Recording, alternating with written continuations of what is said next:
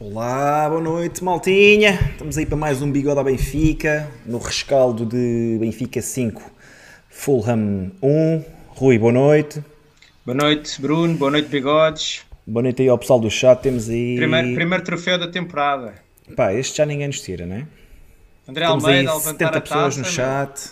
Foi o André Almeida? Nem vi. Tive logo vir para aqui. aquele último, aquele último, aquele último homenagem. Boa noite ao pessoal todo que está no chat. Bem, Rui, temos Roger Ball. Pá, já começa a entusiasmar. Eh, acima de tudo, hum, eh, começa-se a ver alguma consistência na forma de jogar. E, e também outra coisa que, que acho que temos que hum, elogiar é que acho que nos 90 minutos o jogo do Benfica foi bastante melhor eh, versus o jogo contra o Nice e, e com um adversário bem mais complicado. Portanto, hum, vimos aqui evolução eh, e, não, e acima de tudo não se notou uma diferença tão grande entre a primeira e a segunda parte. Mas, mas já lá vamos. Então, olha, eh, vou lançar aí o 11. Apenas tivemos uma alteração em relação ao último jogo, que foi a entrada do Odisseias, como tu tinhas previsto no último episódio. Entrada do Odisseias, saída de Elton Leite. Ah, assim, à partida, achas que temos 11? Pelo menos na cabeça do Roger Schmidt começa a formar-se este 11 para, hum, para os primeiros jogos a sério da, da temporada. Hum, Parece-me que a visão do Roger Schmidt é criar cada vez mais aqui uh, o entrosamento entre estes jogadores. Acredito que possa ainda haver um ou outro acerto, também com o decorrer da, da pré-temporada, mas, mas a ideia está lá, não é? E a ideia é haver aqui consistência, haver entrosamento, haver continuidade na, na forma como estes jogadores estão, estão, estão em campo. E, portanto, eh, o que é certo é que de, de jogo para jogo vai-se vendo ehm, uma- melhores combinações, mais, mais rapidez de processos. Ehm, pá, aquela coisa básica no futebol, a equipa vai se conhecendo, vão sabendo onde é que, onde é que uns estão e outros, vão se conhecendo, portanto é o, é o normal. Portanto, acho que foi uma, tem sido uma boa opção por parte do Roger de, de fixar aqui o 11, principalmente porque temos que entrar a, a 100% rapidamente, não é? Rui, entramos praticamente a vencer a recuperação do, do Enzo Fernandes já numa zona avançada, abertura para João Mário, entretanto o cruzamento para o Gonçalo Ramos que não acerta na bola e Rafa ali, de, ali num vôlei. Ah, acho que isto também facilitou ali ah, o início do jogo, deu-nos mais confiança. Epá, não me parece, não, isto não era um jogo de nervos, não é? Isto é um jogo acima de tudo de, de ir criando estas tais hum, pronto, já formas de jogar, eh, já estas combinações e portanto, claro que um, um gol logo a abrir ajuda sempre a desbloquear o, o jogo, mas, mas diria que não foi isso que influenciou o resto da exibição da equipa. Uh, desse primeiro gol, acima de tudo, quero destacar lá, uma coisa que aconteceu ao longo dos 90 minutos, que foi a capacidade do Benfica de recuperar a bola muito alto no terreno, não é? Neste caso foi o Enzo que, que a recuperou, e pelo facto do Benfica ter uma pressão uh, coletiva muito alta, quando o Benfica recupera a bola, também é outra coisa interessante, tem logo lá muitos jogadores na frente, que já lá claro. estão porque estão a pressionar alto. E, portanto, a partir do momento em que a bola é recuperada, rapidamente vai para um dos extremos e as oportunidades vão se sucedendo. E, portanto, isso foi muito bom de ver e que não aconteceu só na primeira parte, mas, mas aconteceu muitas vezes ao longo destes 90 minutos. Olha, o Márcio Piedade tá, tá, tem estado atento àquilo que nós temos feito nos últimos episódios do Bigode e que temos dito também. Diz assim: Bigodes, Rui e Bruno criticaram com razão os avançados por não aparecerem no jogo e hoje responderam muito bem. É assim que o Benfica tem que fazer e calar as nossas críticas.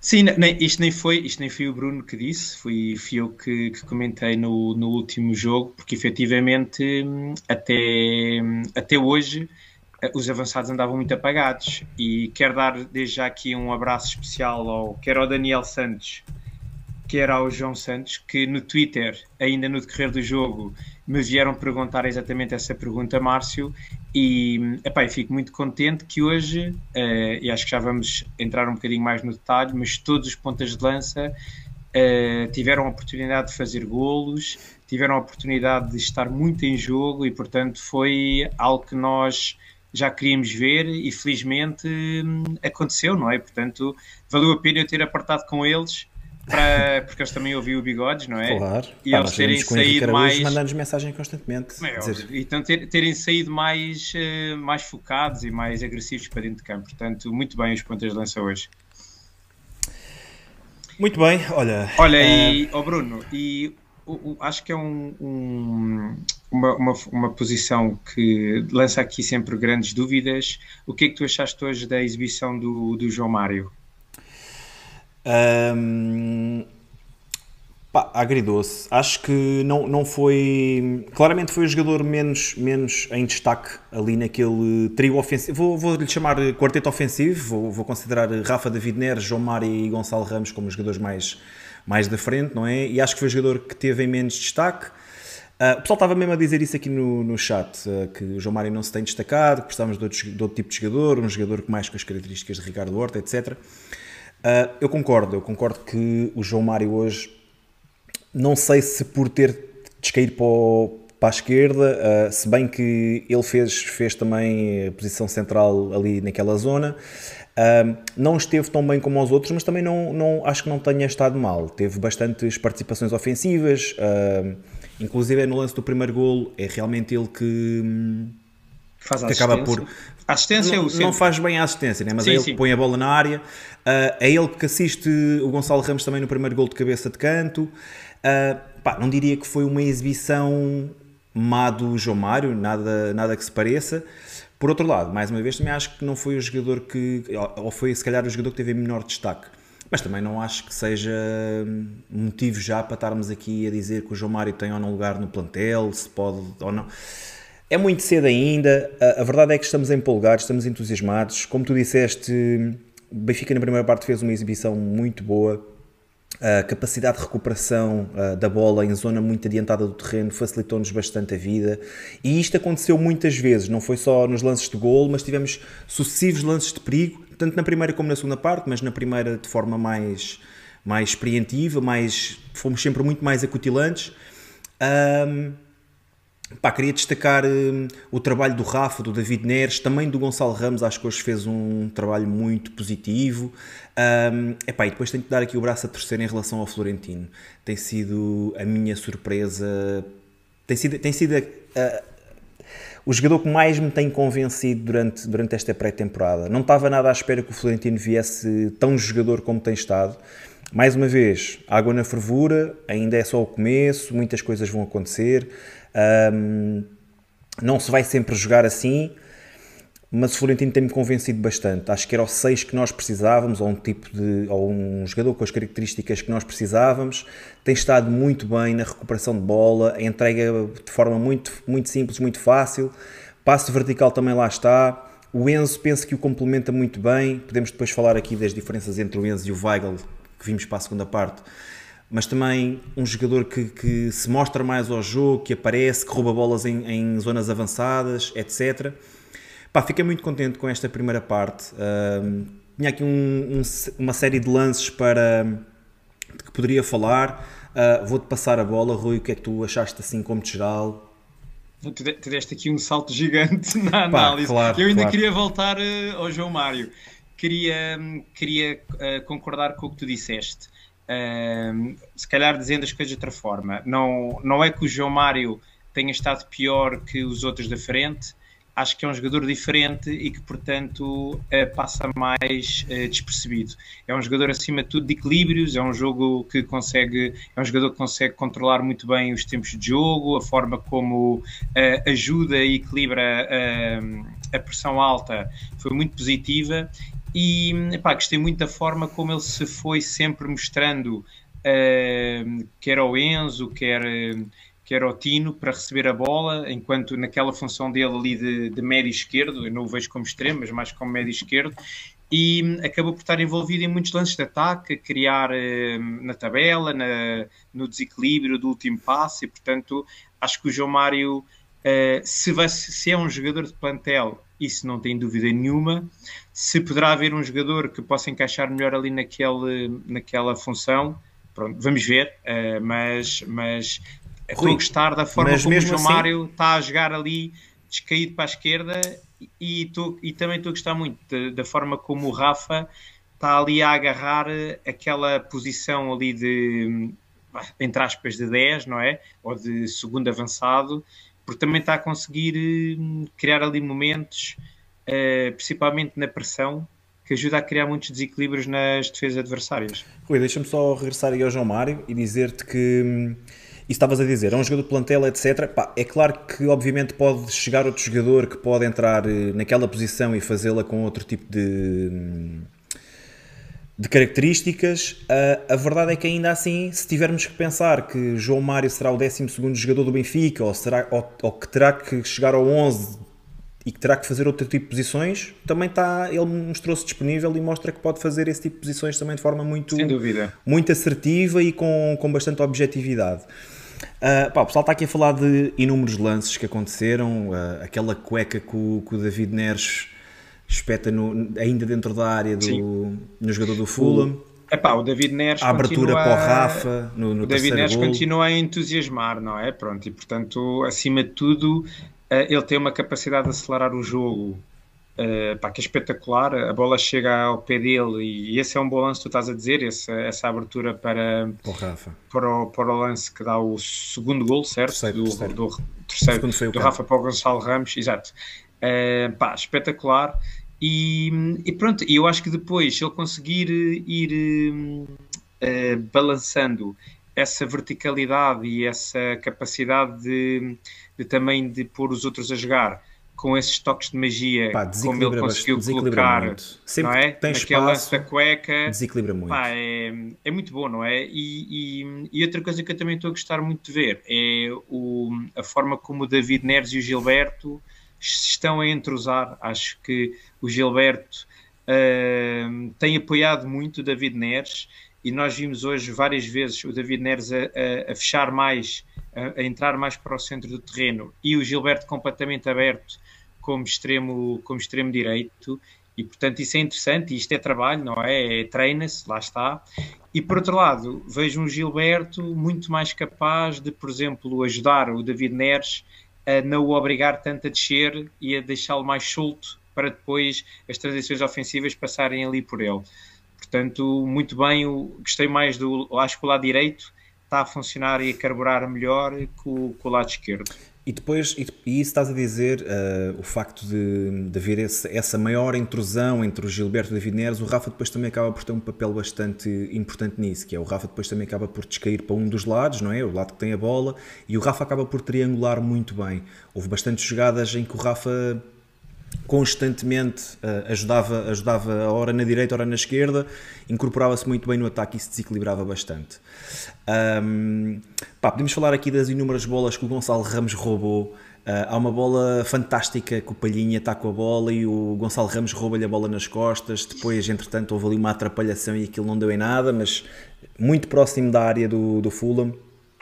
Um, pá, é isso, estamos, estamos entusiasmados. Acho que, que a equipa. Olha Oh Bruno, deixa só complementar isso que estás a dizer, desculpa, que é essa questão do Gonçalo Ramos talvez seja uh, uma das características do Gonçalo que o está a colocar um bocadinho à frente dos outros avançados, que é a capacidade que ele tem de fazer ali uma pressão com qualidade e muito alta logo à, à, junto dos centrais. E nós já tínhamos visto isso ano passado, quando, quando o Gonçalo Ramos, com o Veríssimo, jogou ali naquela posição de segundo ponta de lança e muitas vezes terceiro médio. Uh, o Gonçalo Ramos é muito inteligente na forma como faz a pressão e como consegue eh, chegar muito rápido ao, aos defesas. E eu diria que isso é uma característica que lhe está a dar aqui algum avanço uh, em relação quer ao Yaremchuk, quer ao Henrique Araújo, que, que, são jogadores que, apesar de também o fazerem bem, e nós vimos isso na segunda parte, mas acho que não o conseguem fazer com, com, com tanta qualidade e com tanta intensidade.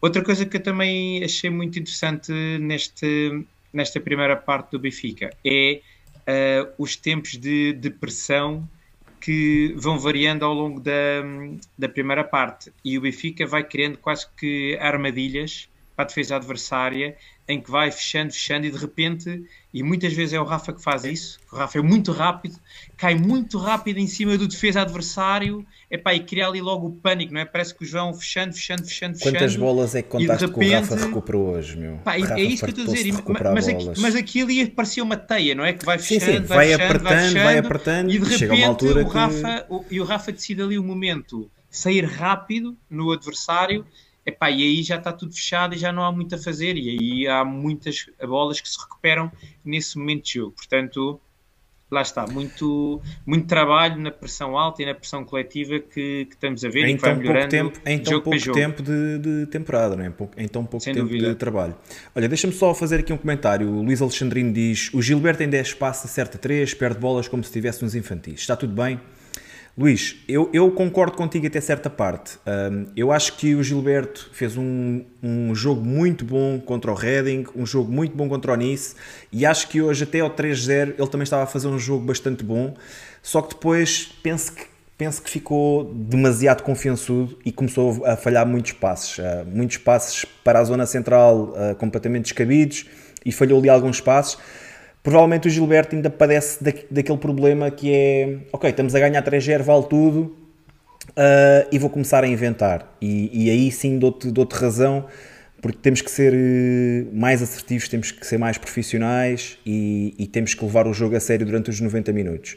Ainda assim, e como já dissemos também no último episódio, acho que, acho que está uma luta muito saudável entre o Gilberto e o, e o Alexander Bá, também já vamos falar sobre o Alexander Bá agora na segunda parte. Oh, e, e, também não é surpresa, o Gilberto é o Gilberto, nós sabemos. Exato, não é, um não é, não é um portento técnico. Tem, coisas, tem coisas que compensam, a meu ver, essas limitações técnicas que sabemos que ele as tem, não é?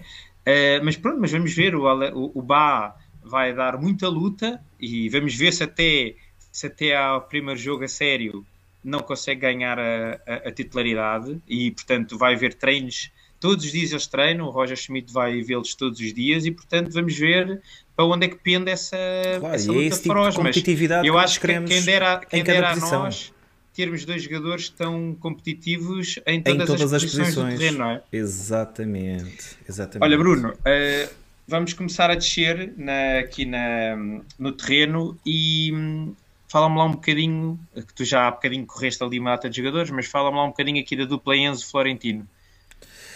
Pá, muito contente, como disse há bocado. Uh, mais uma vez, Florentino tem sido o jogador que me tem surpreendido mais pela positiva neste, neste início da época.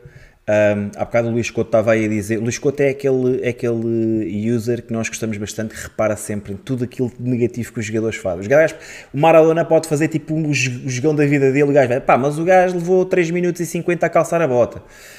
Um, mas, mas também é interessante perceber, e eu sei do que é que ele está a falar. Uh, o Florentino teve ali uma perda de bola na área, em que recebe a bola de frente para a, para a nossa baliza, sim, portanto, de frente para o Odisseias, e perde a bola e aquilo quase que deu golo. Mitrovic, entretanto, também se atrapalhou, houve alguém que chegou mesmo pronto-socorro e conseguiu cortar, e foi um lance realmente muito perigoso. Mas eu também atribuo culpa a quem lhe passou a bola, porque quem está de frente para o jogo, e esse, eu acho que foi, eu acho que foi o Otamendi, não tenho a certeza, mas diria que foi o Otamendi o Otamendi tem de frente para o jogo, naquela situação que o Florentino apertado, ele tem que despachar a bola na frente. Uh, eu sei que temos que sair a jogar, etc. Pá, mas há situações e situações. Um, e se a verdade é, é, é, que Florentino é que fica mal na fotografia, também acaba por, por ter culpa quem, quem lhe entrega a bola. Uh, tirando isso, Florentino tem sido muito competente, tem sido aquilo que Weigl não, não, não tem sido quando joga naquela posição, que é aquele uh, médio mais posicional, que recupera muitas bolas, que sai a jogar fácil.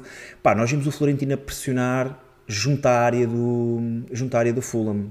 Não sei quantas vezes. E a ganhar bolas. No, no último terço do, do terreno, a ganhar bolas aí. Um, até há um lance em que ele recupera, recupera uma bola na, junto à área, entrega para o Enzo, o Enzo remata de fora da área, foi o único remate que o Enzo fez e o guarda-redes defendeu. Um, pá, Florentino está-me a surpreender eh, bastante. O Enzo, acho que ainda é precoce para falar, tudo bem que já vai no, no segundo jogo a titular, mas acho que é um jogador diferenciado, nota-se. Uh, embora ele não tenha estado muito em jogo, tudo aquilo que faz, faz bem. Uh, se, liberta a bola sempre que tem que libertar. Uh, recupera bolas muito à frente no terreno, nunca perde posicionamento defensivo. Pá, em pezinhos de lã ele vai levando água ao seu moinho, vai fazendo o seu jogo, variação de flanco, etc. Consegue desmarcar, pá, por duas ou três vezes desmarcou o, o, o Grimaldo e, e, inclusive, já falámos disso, o João Mário no lance do primeiro golo, é ele que recupera a bola e depois é ele que descobre o João Mário no flanco esquerdo. Uh, pá, estou a gostar muito desta dupla. Uh, estes dois, para mim, claramente partem à frente de todos os outros nesta, nesta zona do terreno. Estou muito contente com aquilo que eles têm entregue à equipa. Falta ver como, como é que é o comportamento, uh, não só destes dois, mas de todos os outros durante 90 minutos, não é? Uh, pá, mas acima de tudo estou muito contente. E tu, Rui, o que é que tens achado desses dois? Olha, este duplo pivô parece-me, este, e não estou a dizer os nomes, estas duas, estas duas posições parece-me que vão ser fundamentais na dinâmica que o Roger Schmidt uh, pretende implementar na, na equipe do Benfica. E um, ao dia de hoje, Florentino e Enzo uh, estão a conseguir entender-se muito bem. Uh, é muito interessante de ver, e isso já tinha acontecido na última partida, e acho que hoje ainda, ainda correu melhor, a forma como quer um quer outro vão saindo à vez na pressão alta, tendencialmente mais o Florentino, o Enzo se descendo mais, uh, ficando um pouco mais atrás na, na construção de, de, jogo, mas são dois jogadores que deambulam por todo o campo e uh, é muito interessante ver que quando um tem a bola, o outro tenta sempre criar a a, a, linha de passe e isso também foi algo que se foi vendo por todos os jogadores. Não, não, não, não, não vemos muitos jogadores parados, sempre a tentar criar uh, linhas de passe, uh, mas acho que eles os dois estão-se estão-se a entender eh, bastante bem. Uh, sendo que, ao contrário do que tu disseste, eu acho que o Enzo parece-me um jogador que me dá muito mais garantias do que o Florentino. O Florentino hoje apesar de tudo, sentiu um pouco mais confiante e teve uns furos acima do, que, do jogo contra o Nice, apesar de tudo. Mas, mas continua a achar que ele ainda pode e deve evoluir e crescer uh, nesta, nesta posição. Uh, fico também com curiosidade de um dia ver uh, o Enzo e o Weigl um ao lado do outro para ver como é que seria a dinâmica, porque são jogadores, o Florentino e o Weigl são jogadores diferentes. Uh, acho que o Florentino dá mais em termos de intensidade defensiva.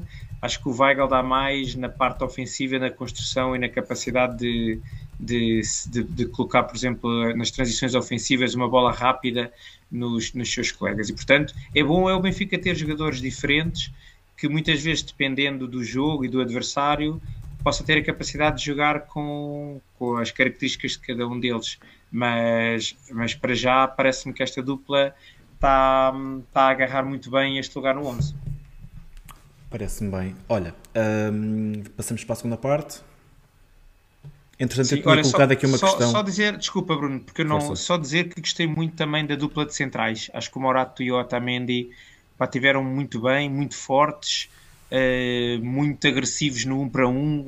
Era raro deixarem o adversário receber não ficaste com tranquilidade. Um bocado, não ficaste um bocado chocado a ver Otamendi a seguir, eh, a seguir o segundo avançado do Fulham quase até a área e depois o Morata a fazer o mesmo ao Mitrovic quase, sim, sim, sim. a ir ao meio campo adversário para ir, para ir buscá-lo. É aquele, aquele é, o, é o alvo deles e eles vão eh, morder-lhes os calcanhares até, até onde eles forem, não é? E, e lá está, isso desde que as compensações sejam feitas cá atrás, um, não me choca, não é? Essa, essa capacidade de ir atrás do, do adversário direto. Mas acima de tudo, acho que tiveram os dois muito bem e pá, foi, no geral, estes, estes 11 um, fizeram uma grande primeira parte. Rui, vamos fazer aqui uma pausazinha para respirar, entretanto, porque o chat Sim. está ao rubro. Pá, estamos num novo recorde, 240 pessoas na live, pessoal, obrigado por estarem desse lado. Uh, eu tinha feito uma questão ao chat a perguntar se estavam entusiasmados e a primeira resposta era Phonics, finalmente, 41%. Epá, vamos lá ter calma, 38%. E Roger Schmidt já me conquistou com 19%. Portanto, assim à primeira vista, acho que o pessoal uh, está consciente está que estamos a jogar bem, está, está entusiasmado, entusiasmado, ao mesmo tempo põe aqui alguma água na fervura e, e espera para ver mais. É preciso também cairmos na real e, e, perceber que não é com três jogos amigáveis que, que, vamos definir uma época e que ainda vai, a bola ainda vai ter que rolar muito mais para, para começarmos a perceber realmente como é que, como é que isto vai, como é que a época vai correr, não é? Uh, então, já coloquei outra questão, pessoal, já também já vamos falar sobre isso. Avançando aí para, para a segunda parte. Mantivemos Odisseias, à semelhança daquilo que aconteceu no, no último jogo, guarda-redes foi o único a, a não ser substituído ao intervalo. Minutos, sim. Na defesa tivemos Gil Dias, Vertonghen, António Silva, Alexander Bá, Weigl e Martineto, Diego Moreira, Henrique Araújo, Chiquinho e Arem Chuk. O que é que te pareceu? Aliás, deixa-me fazer a questão de outra maneira. Uh, desta, deste segundo 11 para aquilo que foi o segundo 11 no, no jogo contra o Nice, qual é que são as primeiras conclusões que fazes? Achas que já há aqui cartas fora do baralho? Um, achas que há aqui jogadores que vão ter uma segunda vida? Olha, a primeira conclusão que eu tiro é que o facto de, desta equipa ter entrado sem Pizzi e sem Meite fez e uma sem, diferença gigante. E sem, e sem na... Paulo Bernardo. Sim, mas, mas o Paulo Bernardo uh, não, não, não achei que tivesse estado mal no, uhum. na, na sexta-feira. Mas não fazendo comentário uh, se esteve bem ou se esteve mal, só apenas o facto de não ter Sim, sim, as diferenças alguns... dos três, uhum. certo. Mas, epá, mas o Pizzi e o Meite uh, basicamente a equipa não consegue pressionar alto porque eles não são capazes de dar essa intensidade. Comentámos isso na sexta-feira e acho que foi algo que o Roger Schmidt também viu, que são dois, uh, são dois jogadores que basicamente uh, boicotam a pressão coletiva da equipa. E, portanto, daí na a segunda parte da última sexta-feira tenha sido horrível. E todos nós tínhamos sentido que, que tenha caído a pique a exibição de uma parte para a outra. E claramente neste jogo não, não sentimos isso. Uh, a equipa entrou a equipa entrou muito bem, uh, continuamos a fazer a mesma pressão alta que tínhamos feito na primeira parte, continuamos a recuperar imensas bolas e a criar as tais uh, situações de perigo ao longo de toda a segunda parte e portanto acho que foi é um, é um 11 que lá está, hoje parece que temos aqui mais algumas segundas linhas do que, do que pareceu que tínhamos na sexta-feira passada. Achas que fizemos uma melhor segunda parte do que contra o Nice? Muito certo? melhor, muito melhor, muito melhor. E achas que isso se deve essencialmente à troca de, de dois jogadores no meio campo? Oh Bruno, eu, eu parece-me que é evidente que assim seja, porque lá está, se, se, se o modelo de jogo assenta numa pressão coletiva forte, se, se há jogadores que não interpretam essa, essa pressão alta, Uh, tudo o resto depois lá está, voltamos àquilo que, estava, que acontecia o ano passado. Tudo se desmorona, não é? Porque uns fazem pressão alta, outros não fazem, o adversário sai a jogar, cria os desequilíbrios, depois os defesas já parece que está tudo mal, porque depois é uma género um, uma consequência de eventos que faz com que tudo se desmorone. E portanto, hoje, como as coisas estavam muito mais estruturadas e mais afinadas, todos eles cresceram enquanto equipa e portanto foi uma segunda parte muito mais, eh, muito mais conseguida, não é? Olha, eu vi alguém a escrever no chat há bocado, uh, foi uma das notas que eu tirei durante o jogo também. Alguém dizia, pá, peço desculpa, não consigo acompanhar o chat, está mesmo ao rubro. Uh, alguém dizia, Martineto pareceu-me superior a Paulo Bernardo, e eu coloquei essa, essa questão no chat. Rui, achas que Martineto, por aquilo que mostrou hoje, pareceu de ser outro tipo de jogador? Um, qual é a tua opinião? Epá, primeiro, muito muito feliz de ter tido a possibilidade de ver o Martinete. Foi aquilo que nós fartámos de falar aqui ao longo dos últimos jogos, que era porque que o Martineto não tinha um joga... minuto de jogo para dar minutos atrás de minutos ao MIT. E hoje vimos que o Martineto, lá está, foram 45 minutos, não se pode tirar daqui grandes conclusões, Uh, bom, a única conclusão que se pode tirar de caras é que Martinete é muito melhor jogador que o Meite, mas isso também não Sim, surpreende isso, ninguém. Isso eu acho que se fosse uh, lá eu é? e tu também éramos capazes de discutir o lugar com o Meite. Pá, tu não sei. mas pronto. Uh, mas, mas, é, mas lá está, Martinete e Weigl conseguiram interpretar muito melhor a, a, a dupla de meio campo que Enzo e Tino fizeram, não é? E portanto, acho que o Martinete teve muito bem, muito tranquilo, a recuperar muitas bolas, a jogar simples, uh, a compensar muito bem também uh, uh, as variações com o Weigl. Pai, gostei muito da exibição do Martinete e digo já, encheu-me mais o olho do que me tem sido o Paulo Bernardo. Pareceu-me um jogador mais dinâmico, mais dentro do jogo. Mais vertical. Mas, certo. Mas foram 45 minutos e, portanto, também claro, é muito curto para, para, fazer qualquer para tirar tipo aqui uma, uma, avaliação mais profunda. Mas às vezes as primeiras impressões são as que ficam. E a primeira impressão do Martineto foi muito positiva. Um, é isso, olha, eu, eu, acho que disseste tudo logo na tua primeira intervenção. Acho que o Martinete e o Weigl têm outra capacidade de, de pressing que pá, um meio campo como o IT nunca terá, não é? Independentemente de quem, quem esteja ao lado do Meite, acho que o Meite até podia ter o Patrick Vieira ao lado, que não dava mais do que aquilo. Nós já vimos isso, pá, nunca passa, só tem duas velocidades, é o parado e o devagar. Oferece sempre muito pouco ao jogo e tu tendo um jogador naquela posição que corra mais um bocadinho, nota-se logo a diferença. Não sei se posso avançar aqui já para os destaques, Rui. Olha, então, mas se calhar. É, é porque é difícil, é difícil não, ir acompanhando olha, as questões fazemos, do chat. Força. Fazemos ao contrário. Começamos agora de trás para a frente. Se calhar eh, faz, começamos pelo Odisseias, porque lá está, foi o único jogador mas que fez 90 falando... minutos. Okay, okay.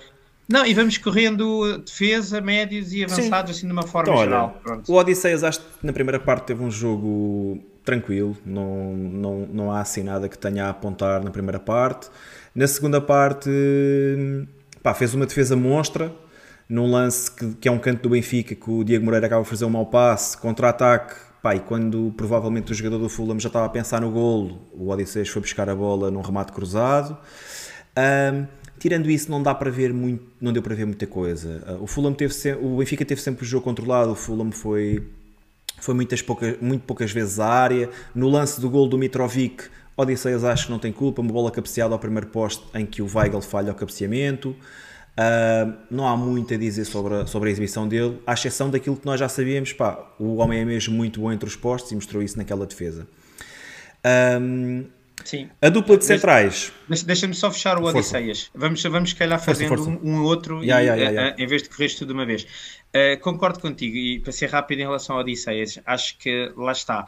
Não foi um jogo em que desse para, para, para perceber as fragilidades do Odisseias. Acima de tudo, foi um jogo para mostrar aquilo em que ele é bom e basicamente que é uh, poucas, poucas vezes em que ele teve que se mostrar, uh, mas quando teve, uh, normalmente aparece sempre bem. concordo contigo que no lance do golo me parece que não há uma grande culpa por parte do Odisseias, acima de tudo há uma grande falha por parte do, do Weigl na forma como cobra ali o primeiro poste um, e portanto acho que o Odisseias, a meu ver, continua pós que a partir na, na pole position para, para, para guarda-redes.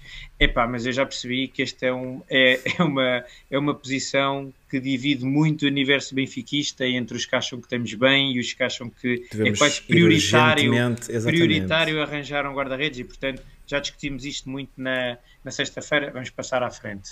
Um, bom, e isto para os centrais, Bruno, avança. Olha, os centrais gostei, gostei bastante do António, gostei mais do António Silva do que do Vertonghen. Acho que o Vertonghen começa, começa um, a mostrar algumas, algumas lacunas naquilo que é o seu jogo, uh, nomeadamente na, na rapidez de decisão ou de execução, se calhar até mais de execução do que de decisão. Um, acho, acho que o Benfica deveria criar espaço para entrar ali outro central mais jovem.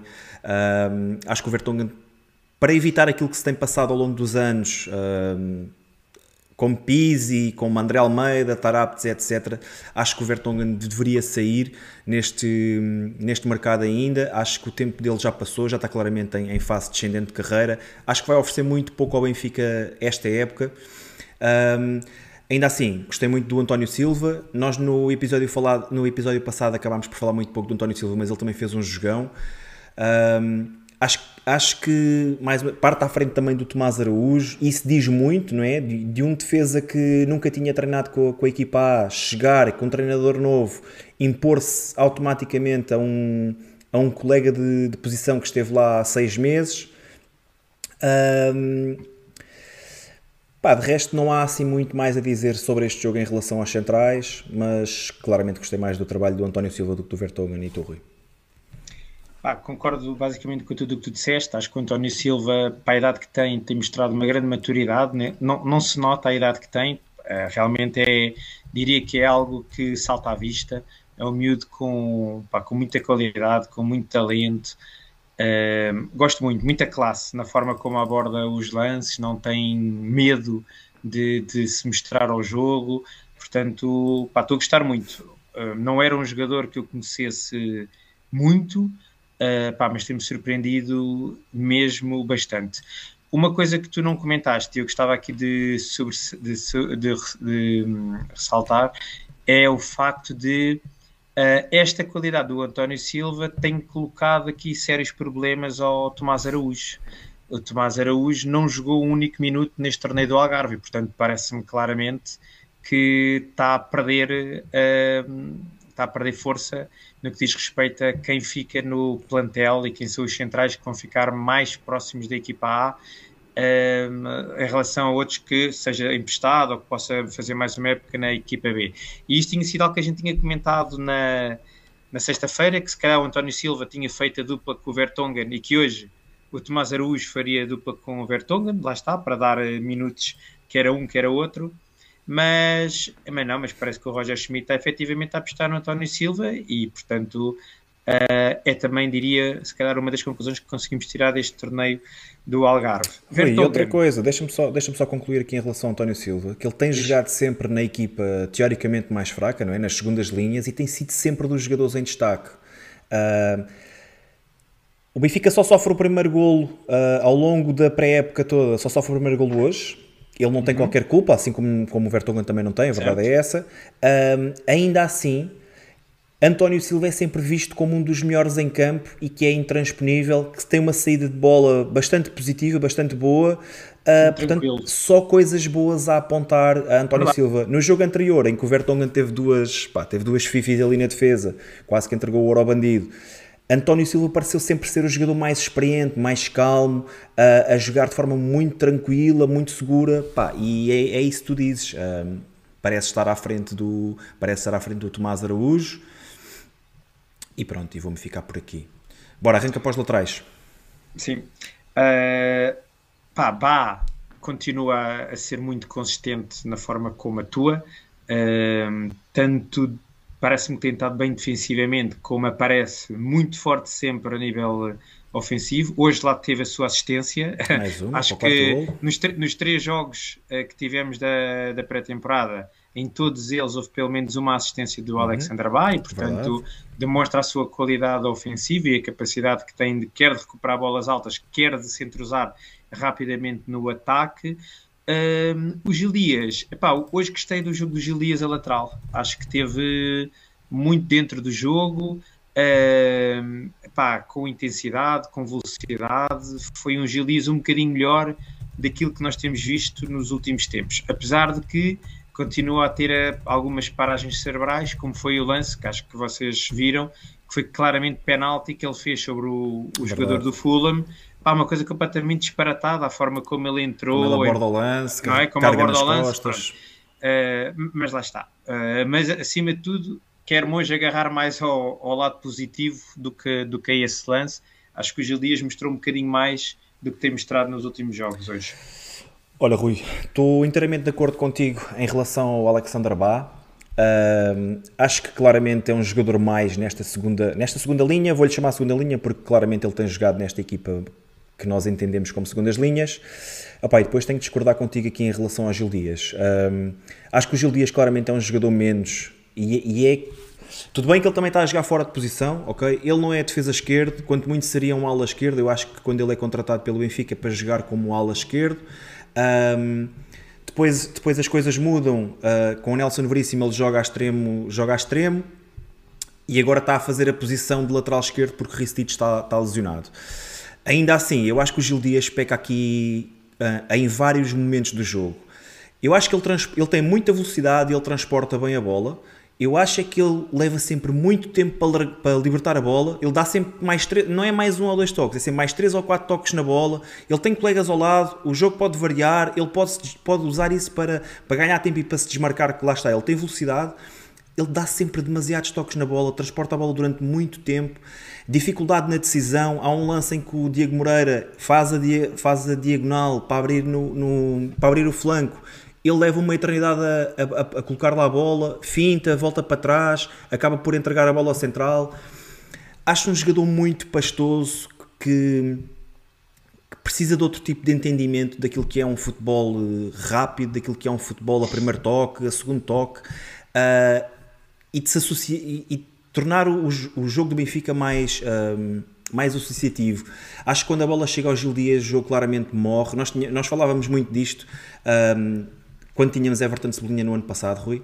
E eu acho que o Gil Dias é esse tipo de jogador. A bola chega ao Gil Dias e se ele não tiver espaço para progredir com bola, o jogo morre, ele não sabe o que é que lhe há de fazer e acaba por, hum, lá está, levar muito tempo para decidir o que é que vai fazer, muito tempo com a bola nos pés. Acho que não, eu não gostei muito do jogo do Gil Dias, para ser sincero. Olha, os médios acho que já falámos, né? não é preciso estarmos a falar eh, mais do, do Olha, Weigl e do Martinete. Queria, queria, só dizer que, para fechar o tópico Gil Dias, é uma pena o Ristich se ter lesionado, Dava porque eu acho que era muito, muito importante ter tido aqui estes minutos uh, do torneio do Algarve, pá, porque é assim, o Gil Dias nós sabemos que dificilmente ficará no plantel ou vai ficar eh, como terceira terceira opção para, sei lá, para um lateral esquerdo, para um extremo esquerdo, whatever, mas nunca será, uh, não estará naqueles 15 jogadores principais, mas o Ristich pode ser um jogador uh, importante ao longo da época e foi, tive pena dele se ter eh, lesionado no jogo contra o, no jogo contra o Reading, não, já na, na, naquela transição para a chegada à Inglaterra. Sim Uh, mas pronto, é assim e parte, parte claramente uns furos atrás de, dos outros nesta fase do Ristich, com muita pena minha. Sim, saltemos Olha... o Weigl Martinete, que pá, o Weigl só dizer, acho que concordas comigo, uh, uma falha gravíssima na, na, forma como ele abordou o lance do, do gol, não é? Parece que parecia de iniciados, parecia amadorismo, a né? forma como, como se fez ao, ao lance Uh, e pronto, eu acho que ele podia ter feito falar. muito melhor, ele até se encolhe na, na, expectativa, ok, isto não vai dar em nada e, e deu gol, não é? Vai um, também com uma assistência né, para o gol do Yaremchuk de cabeça. Pá, um excelente cruzamento para, para o Yaremchuk, praticamente nem teve que saltar, o homem estava sozinho, só teve que cabecear de cima para baixo. Um, ainda assim, não fiquei, fiquei, fiquei, não digo que fiquei contente com o jogo do Weigl, fiquei, fiquei satisfeito com o jogo destes dois, tanto o. Martinete uhum. como o do Weigl, porque lá está, a capacidade Sim. de pressing é outra, uh, isto em comparação com, com o Meite ou com o Paulo Bernardo, etc. Uh, sempre bem no passe também, Pá, é um jogador inteligente, já aqui referimos. Uh, pronto, e acho que basicamente está, são, é isso. São, são dois jogadores, é engraçado porque estes dois são muito melhores, uh, são jogadores mais uh, talhados para a parte ofensiva são jogadores, como tu disseste, o Martinete mais vertical, o Weigl, um jogador que dá mais ofensivamente do que defensivamente, e se calhar o Tini e o Enzo são jogadores que uma intensidade defensiva mais robusta, mais fortes na, na parte física, e, portanto, lá está, são complementares e que é, é, é bom ter jogadores que, que são distintos em termos de características que possam ser utilizados consoante o que o jogo está a pedir, consoante o adversário, portanto, acho que isso também é, é, é importante. Rui, o pessoal tem. Está aqui a apertar quem é o Tino, é o Florentino Luís. Uh, Rui, o que é que tens a dizer do Diego Moreira? Opa, tive muita pena dele ter falhado aquele golo. Muita pena, acho que ele merecia. Yara mexeu uh, nada egoísta, a servir pá, de sim, bandeja. Foi tudo bem feito, foi muita pena. Uh, pá, Achas que isso pronto, depois também acabou por, por condicionar um bocadinho a sua exibição a partir daí? É pá, eu acho que mexe sempre com os jogadores, não é? Aquela coisa de poder marcar o primeiro Estrear golo, a marcar, não é? Estrear e a marcar. Há, há, sempre ali aquele aquele desânimo momentâneo, mas acho que não, acho que isso um jogador então, eles estão mais do que habituados, isso faz parte do futebol e acho que não é isso que o, uh, pelo contrário, acho que o Diego Moreira, uma das coisas que eu vou ver nele é uma a parte psicológica é muito forte e ele uh, acho que não era isso que o iria fazer uh, baixar. Acho que foi mais depois ele dá tudo em campo, uh, na pressão, na forma como acompanha o, o, lateral até perto da área adversária se for preciso. E, e acho que nos últimos 10 minutos o Diego Moreira, acima de tudo, quebrou fisicamente. E isso depois, lá está, começou a, a falhar mais, a não ser tão a não ser tão focado no que estava a fazer, pá, mas é, é mais, mais do que natural.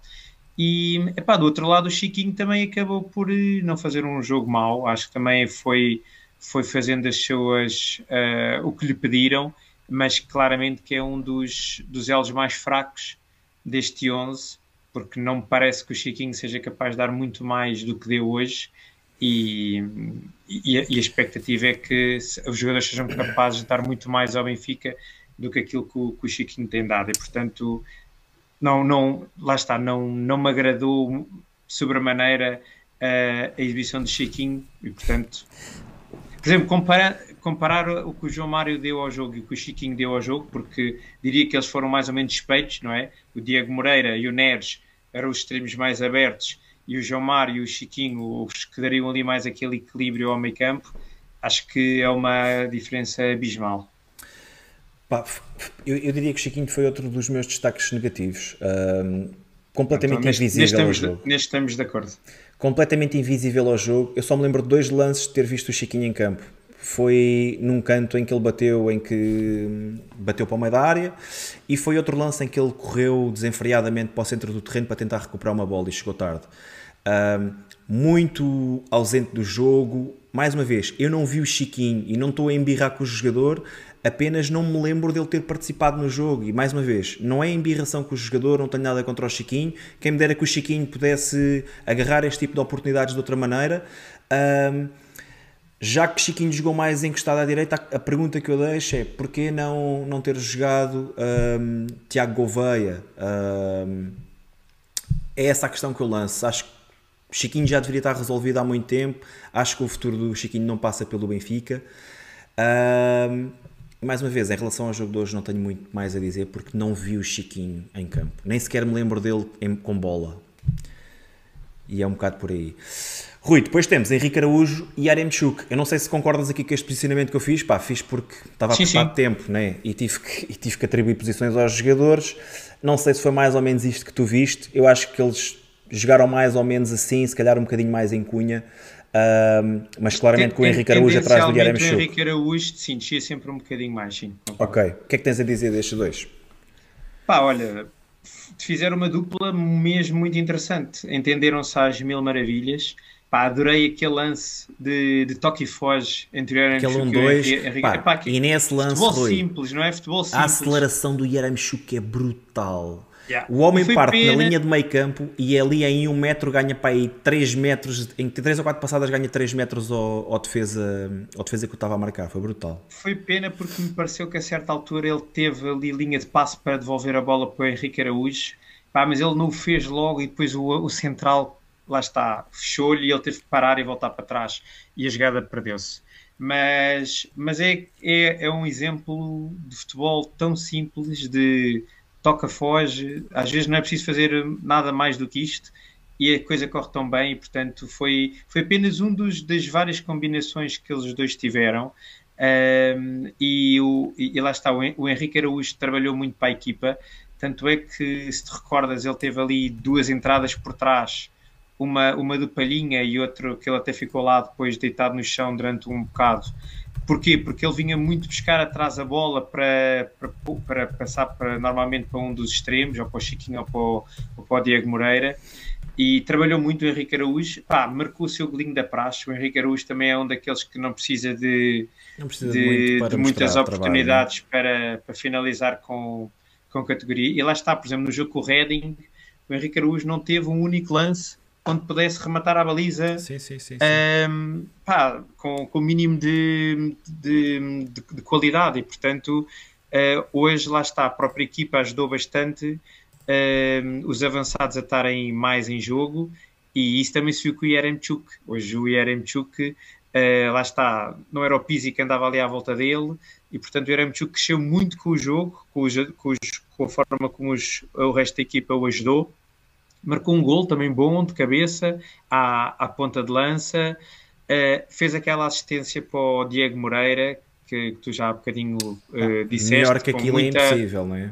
Pá, com muita hum, humildade e com sim, muita sim, sim. Muito altruísmo. de equipa, não é? Ele podia ter rematado ali, claro. estava em excelente posição para rematar. Pá, eu acho que 90% passar, dos jogadores ali a, rematavam. Acho que foi a melhor opção, mas no final do dia pareceu uma melhor opção. Sem dúvida. Uh, epá, ainda teve este lance com o Henrique Araújo, que a gente já comentou, e Yaramchuk teve várias vezes bem ao, ao longo do, do jogo, e portanto acho que com, com isto fez claramente uh, com aquilo que começámos. Hoje os, os avançados foi uma barrigada cheia. Uh, Yaremchuk, Henrique Araújo e o Gonçalo Ramos, Ramos, marcaram quatro dos cinco golos e, portanto, estiveram todos muito bem, cada um à sua maneira, cada um, uma vez mais, a trazer características diferentes enquanto, enquanto pontas de lança e, portanto, pá, esperemos que seja para, para continuar e epá, acho que ninguém tem, ninguém tem vontade ou muita curiosidade de ver o Musa jogar, parece. Rui, temos que avançar no programa, uh, ainda temos Vamos muita embora. coisa para falar hoje. Um, acho que resumiste bastante bem aí os dois avançados, não é preciso acrescentar muito mais. Voltando só aqui àquilo que foi o 11 inicial e à questão que eu tinha colocado anteriormente ao chat um, e aquilo que eu tinha perguntado era o seguinte, ou foi o seguinte. Uh, Enzo e Tino são suficientes para este meio campo? 65% respondem que sim, partem à frente dos outros, 19% dizem que precisam de ver mais tempo de jogo e uh, ah, 9% diz que precisamos de um sexto e não convence e apenas 5% dizem que não há melhor no plantel. Isto com 279 votos. Uh, portanto, acho que ficamos com uma ideia clara de que acho que o pessoal também começa a identificar eh, Florentino e, e Enzo como, como se calhar aqueles dois jogadores que vão jogar ali em duplo pivô à frente dos defesas. Uh, Pá, acredito que há jogadores aqui que se podem intrometer na disputa, como tu falaste há bocado. Seria interessante ver o Weigel ao lado do Enzo, etc. Vamos ver o que é que acontece agora. Ainda faltam mais dois jogos de preparação.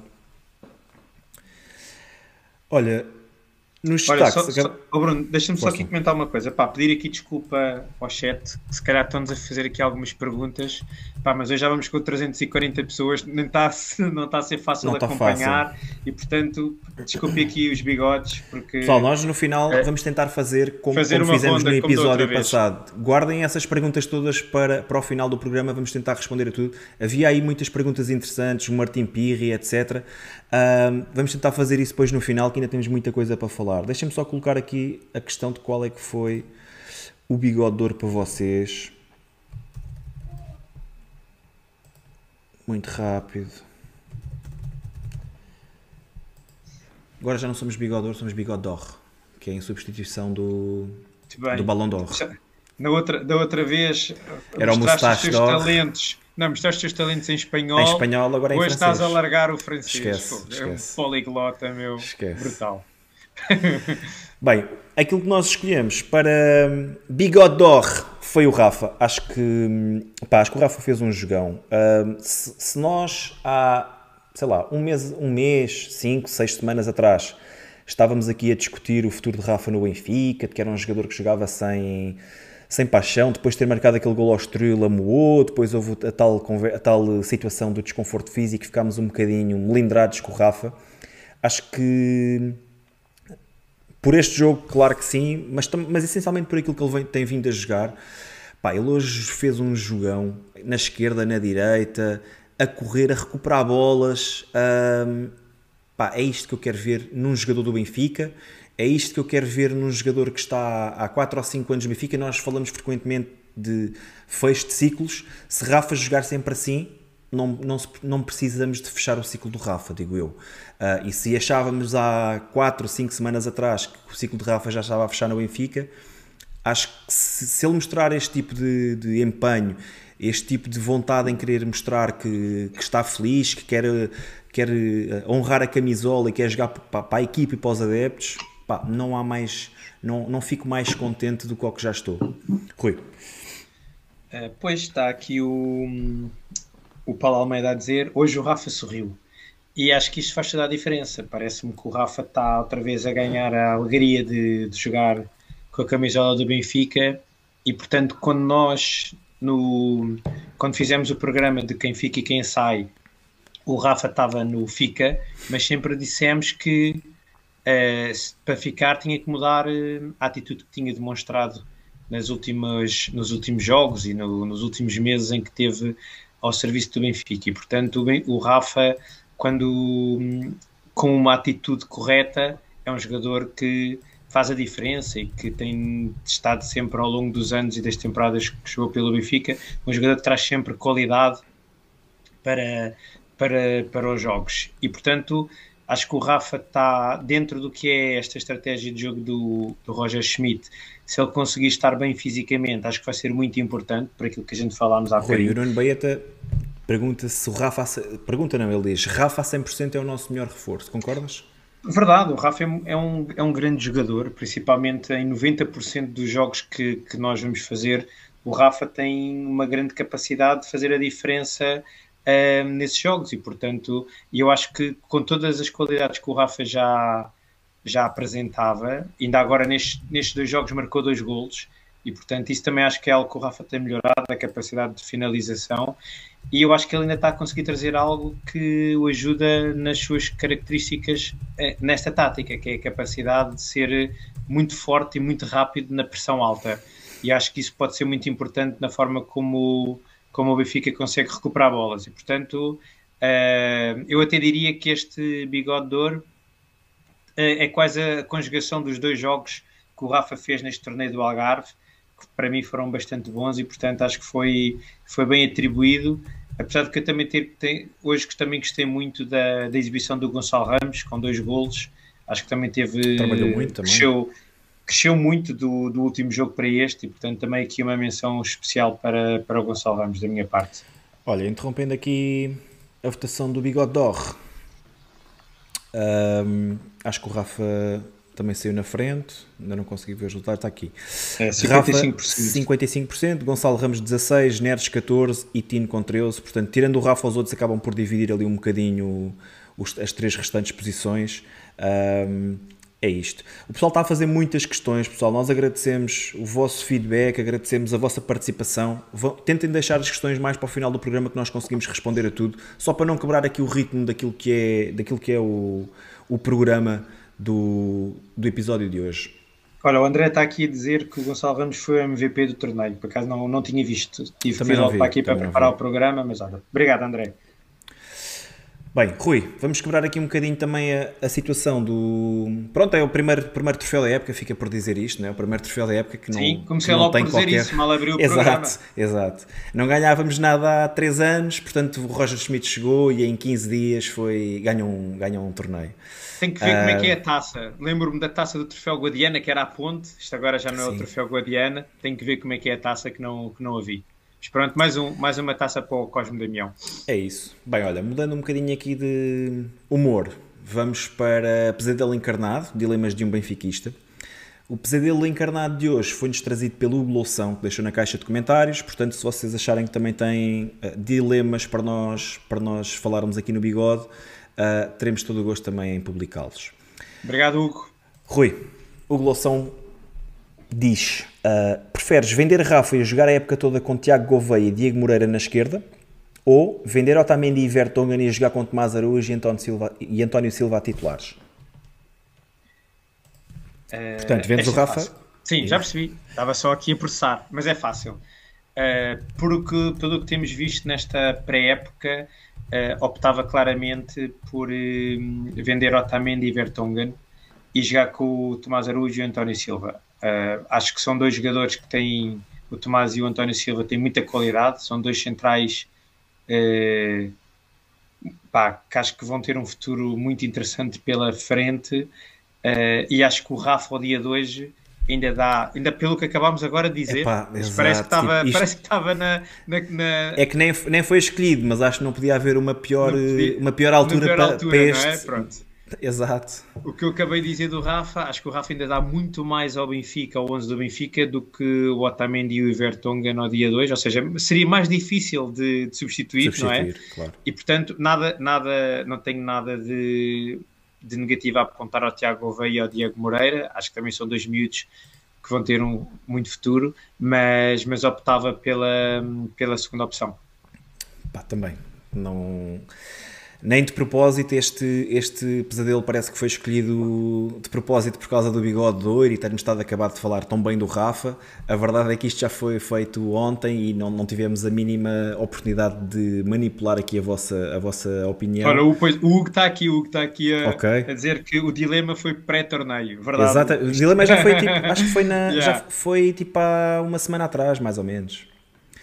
Mas, olha, eu também iria mas... para a segunda opção. Claramente estou de acordo com, aquilo que o chat está a manifestar, a maioria, e com aquilo que tu disseste, Rui. Acho que Tomás Araújo e António Silva teriam condições para, para ser titulares no Benfica.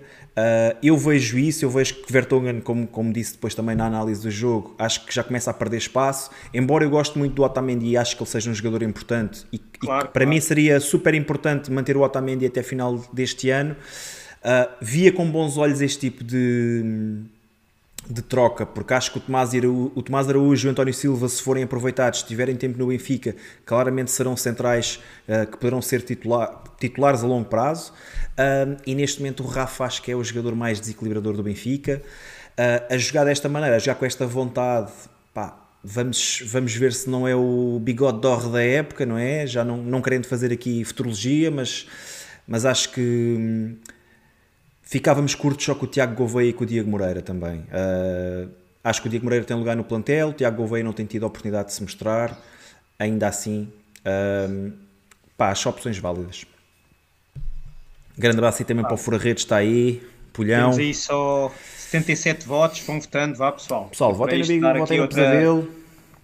Um pesadelo porreiro enviado aí pelo Hugo. Está mais a pender, está a pender para a opção 2. Pá, a pender claramente, né? Que o prato da balança, qual pesadelo, a central está bem com os brasileiros miúdos. Pá, é um, é um, são, são situações, são cenários colocados, Ivo. Então, com 85, eu vou dizer que são 85, porque há aquele, aquele 1% que o YouTube rouba, uh, seria para, para a opção 2, portanto, vender Otamendi e Vertonghen e jogar com Tomás Araújo e António Silva titulares, apenas 15% venderiam o Rafa e assumiam a esquerda com Tiago Gouveia e Diego Moreira. Mas é interessante, mesmo assim, ainda muitas Sim. pessoas a optar por, eh, por vender o Rafa. Acho que ainda achava que ainda iria ficar mais desequilibrado. Pá, o João Cardoso faz aqui uma, faz aqui uma, uma afirmação interessante, que é o Otto e o Vertonghen são dois líderes de balneário e nunca tivemos razões de queixa em termos uh, de atitude. Já o Rafa eu concordo com isso, mas, mas se nós pensarmos que uh, André Almeida e Pizzi também são dois uh, líderes de balneário, que também nunca tiveram este tipo de, de atitude, pelo menos que seja do, do conhecimento público, pá, e que já não dão o rendimento esportivo uh, exigido a um, a um, clube como o Benfica, não é? Pá, há aqui várias interpretações.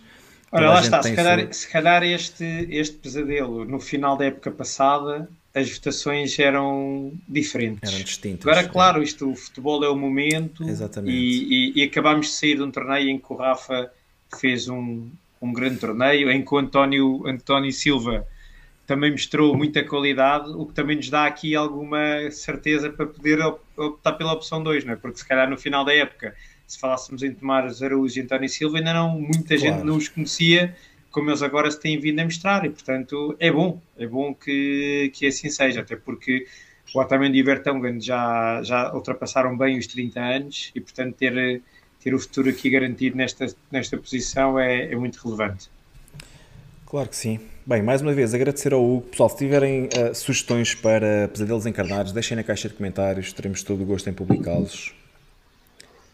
Olha, avançando aqui para aquilo que foi a semana, a semana do Benfica notícia confirmada. Mais algumas entradas e saídas, não é? Sim. Vamos lá ver. Ferro, ferro com, com uma águia na mão, desta vez não é do Benfica, Ferro no Vitesse. Rui, empréstimo de um ano, opção de compra de 6 milhões de euros. O que é que, o que, é que te parece este negócio? Acima, acima de tudo é importante, percebeu-se logo desde o início que Ferro não contava. Uh, foi, só para termos a noção, Gabriel ainda foi para a Inglaterra e Ferro nem isso foi, e portanto uh, era mesmo um jogador que, que, estava de parte. Se calhar também já tinha isto muito adiantado, este possível negócio, não sei, mas uh, nem teve essa possibilidade de seguir para, para a Inglaterra. E portanto é mais um jogador que o Benfica um, coloca. Eu presumo que o Vitesse pague, se não a totalidade do, do seu vencimento, uh, praticamente toda. E, e, pronto, também me parece que esta opção de compra não é obrigatória uh, e, portanto, durante um ano temos este problema resolvido, mas, mas creio que daqui para um ano vamos voltar a ter ferro uh, a ficar liberto e a ter que pensar outra vez o que, o que vamos fazer com ele. mas pronto, vamos imaginar que o Ferro até faz uma boa época. Ah, eu diria que 6 milhões pode ser um preço justo, não é? Pronto, também não. Pelo que tem mostrado, não me parece que seja um jogador que possa vir no futuro a, a ter uma evolução gigante que a gente diga que 6 milhões foi pudesse ter sido mal vendido.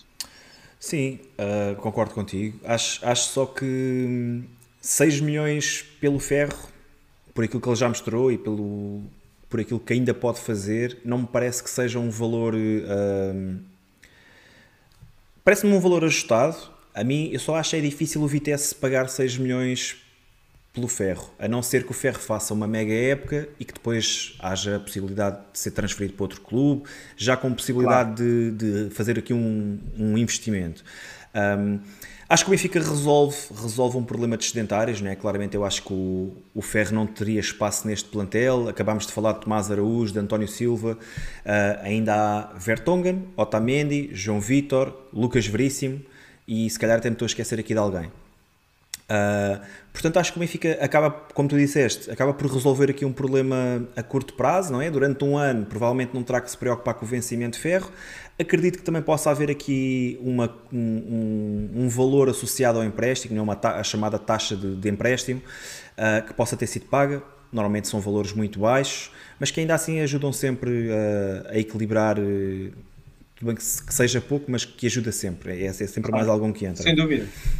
Mas acho que sim, acho que Ferro tem que, tem que fazer pela vida, não é? Acho que o espaço dele no Benfica acabou um, e tem que procurar jogar eh, onde, onde encontrar espaço.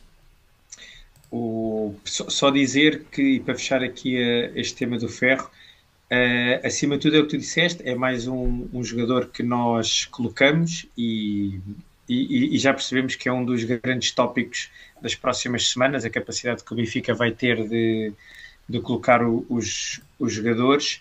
E, e, hoje vimos uma vez mais que ficaram jogadores de fora como o Tarapt, o Gabriel, o Diogo Gonçalves, o Seferovic, e portanto são jogadores que claramente já não começam a não contar para o Roger Schmidt e jogadores uh, importantes no plantel, acima de tudo pelo peso que têm em termos de, de vencimento e, e hoje a, a, esse núcleo, apesar de estarem no banco, juntaram-se Pizzi e, e Meite, que também não jogaram.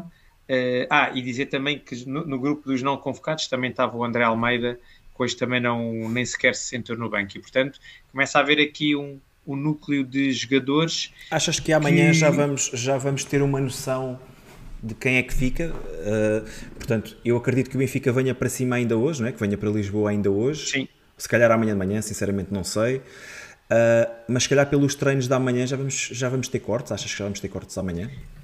Eu acho que isso agora vai ficar menos visível, porque a equipa vai voltar ao Seixal. Acho que há um ambiente mais controlado e, portanto, dá claramente para manter todos e lá dentro. Que há sempre vê-se sempre quem é que chega. Normalmente a comunicação não, social chegar, tem acesso a 15 chegar, minutos. Não, não. Vão chegar vão, todos? Está bem, mas vão chegar todos. 15 minutos vão fazer aquelas troquinhas de bola e depois, se for preciso, tens alguns jogadores já a treinar à parte. Agarra, agarra nos, exatamente, nos, exatamente. Nos e, portanto, acho que isso, até a, a meu ver, é menos um é menos uma, um tema de conversa, não é? E acho que o Benfica pode gerir isso muito bem. Uh, se, entretanto, espero eu que o Benfica vá continuando a colocar estes sedentários e depois vais ter outra, outra visibilidade sobre isso quando o Benfica se deslocar a meio da semana à Suíça. E aí sim quero acreditar que não vão todos outra vez que começam a ir só entre aspas os convocados. Eh, e portanto acho que até lá até esse jogo da Suíça vamos ficar aqui um bocado cegos em relação a esse tema muito bem, olha, o, o chat em relação ao ferro diz que 60% diz que é um bom negócio, 34% diz que precisamos de começar a colocar, 2% tinha espaço no plantel e os outros 2% dizem que é um mau negócio. Portanto, acho que acima de tudo o pessoal fica, vê com bons olhos esta colocação do, do ferro no Vitesse. Sim. Avançando, temos, não é uma notícia confirmada, atenção, mas tem, tem vindo a ganhar muita força na comunicação social Seferovic no Galatasaray, fala-se num empréstimo com a obrigação de compra de 3.5. Alguns, algum, alguns, alguma comunicação social fala na obrigação dos 3.5, outra diz que é por opção. vamos, vamos, uh, já li que era, aqui para um que valor. Era, que era a obrigação de compra, mas que tinha que fazer 15 gols na época. Objetivos. Ou seja, ainda está aqui muito muitas dúvidas em relação ao que é que esta Rui, obrigação de números, compra significa. Por estes números que aqui estão, uh, qual, era a tua, qual era a tua decisão, se fosses tu a mandar? Uh, eu concordo com esta, com esta decisão, no sentido em que aqui sim também já foi, também já foi falado que o empréstimo tinha a tal uh, taxa de empréstimo que tu falaste, de meio milhão, ou seja, se, nós, se a coisa corresse bem, os, os meio milhão com mais esta opção de compra de 3,5 seria uma saída por 4 milhões, não é? Para o Galatasaray, um, mas acima de tudo, e isto é um, uns cálculos que agora se tem visto muito na comunicação social, o Benfica deveria de poupar cerca de 6 milhões, pelo menos, de euros em vencimentos nos próximos dois anos com o Seferovic. E, portanto, é, é dinheiro que também o Benfica, acima de tudo, deixa de pagar e portanto são é, é um é, acaba por ser um encaixe financeiro é, interessante, não é? A curto prazo destes 4 milhões, a longo prazo são outros 6 que o Benfica deixa de, de, pagar e que pode libertar para outros para outros jogadores. Epá, e vimos que, principalmente com o jogo de hoje, que temos avançados que podem dar algumas garantias e, portanto, o Seferovic claramente que acho que já não tem muito lugar no nosso plantel e, e, e fico feliz. Uh, acima de tudo, dizer que foi um jogador que, se isto se concretizar, foi um jogador que sempre teve, representou com dignidade a camisola do Benfica. Uh, foi importante no último campeonato, na dupla que fez com o João Félix, uh, ao ter sido a dupla, o melhor marcador. A dupla era o João e o Félix, não é? Sim, isso é tudo muito bonito de fazer, mas havia alguém que metia lá a última bolinha lá para dentro. Não, Seferovic. E, e portanto sabemos que teve muitos altos e baixos. Sempre fez época, épocas época melhores, boa, época, teve época má. piores. E acima de tudo, acho que nós às vezes também eh, somos um bocado somos um bocado bipolares, que é se um jogador está cá há pouco tempo, nós reclamamos porque o jogador teve cá há pouco tempo. Se o jogador fica cá há muitos anos, uh, acho que somos um bocado às vezes demasiado uh, logo destruidores quando um jogador começa a, a, passar um bocado mal e rapidamente esquecemos também o que ele já nos, o que eles já nos deram. E portanto, eh, se assim for, um, um abraço especial ao Seferovic, deu-me muitas alegrias e que seja feliz agora na, nessa nova aventura na Turquia, se, se isso se concretizar. Sim, olha, uh, tenho só a dizer que acho, acho que poderíamos ter feito um negócio bastante hum, mais em conta no ano passado, portanto há um ano quando, quando o Seferovic no vai ao europeu, euro, não é? vai ao euro e até faz um, um, euro aceitável para aquilo que seriam as expectativas em torno, em torno não só do jogador, mas como da própria seleção suíça. Um, foi um bocadinho aquilo que tu disseste, Rui. Um, um, jogador algo irregular, fez uma época, época boa, época má, época boa, época má. Agora, curiosamente, iria voltar para uma época boa, não é? Seguindo este, seguindo este padrão. Um, pronto, eu acho, eu acho que o Benfica nessa altura teria conseguido pelo menos 10, 12 milhões pelo, pelo Seferovic. Se olharmos para aquilo, para o dia de hoje, não me parece um mau negócio, sinceramente, não é? Estou a ir um bocadinho contra aquilo que é que, aquilo que acabei de dizer, não é? Passamos de 10, 12 milhões para 3,5. A verdade é que Seferovic tem mais dois anos de contrato com o Benfica, a ganhar qualquer coisa como entre os 2 e os 2, 2 milhões e meio de euros por ano. Portanto, o Benfica pode poupar aqui entre 4 a 5 milhões em ordenados. Uh, haverá de, de haver tal, a tal taxa de, de empréstimo, mais os 3,5 de, de obrigação de compra. Pá, 15 golos parece-me um bocadinho esticado, até porque lá está, vamos imaginar que chega ali aos 13, 14, uh, o Galatasaray também pode, pode começar a retirar o jogador de campo, pode começar a dar mais banco, como se vê em tantas competições. É pá, se estiver a lutar pelo campeonato não faz isso, não é? Sim, mas é assim, mas isso não sei se isso é real. Em... Sim, sim, estamos aqui na pura é? especulação, é exatamente. O pessoal está aqui a perguntar no chat se isto está confirmado. O pessoal não está confirmado. Uh, tem sido um negócio, a nível de saídas, tem sido dos negócios mais falados e por isso é que estamos a falar dele. Uh, não vamos só por, por um único rumor, porque tem, tem vindo mesmo a ganhar bastante força com o passar do Olha, gol o nos António últimos dias. diz não é 15 gols, é 15 jogos. Pá, se Eu fosse ouvi, 15 jogos, eu ouvi, eu era ouvi excelente. 15 gols. 15 Eu gols, ouvi acho, 15 sinceramente, acho um bocado puxado. Ahm, Mas lá está, pronto, se, calhar, disseste, se calhar é uma coisa, é outra, não é nenhuma. Sim, sim, sim. Pronto, Pá, vamos até ver. agora ninguém sabe nada. A verdade é mesmo essa, porque não há preto no branco, portanto é complicado. Olha, o, o Faker PT está aqui a dizer, mas um jogador que é titular na Suíça vale só 3 milhões e meio. Faker, os jogadores valem aquilo que as pessoas estão dispostas a pagar por ele, não é? A verdade é que o Benfica se quer despachar o jogador e se está disposto a fazer este negócio é porque não recebeu nenhuma oferta melhor, não é? Eu, eu acho que agarrado a isto não é só o valor da transferência, é, É o valor do- que os clubes tenham de pagar o vencimento. Claro, é, o- é o salário, elevado não é? Estamos aqui com jogadores do sedentários, precisamos de começar tem, a, é? a- a colocar. O jogador e depois- provavelmente não contará.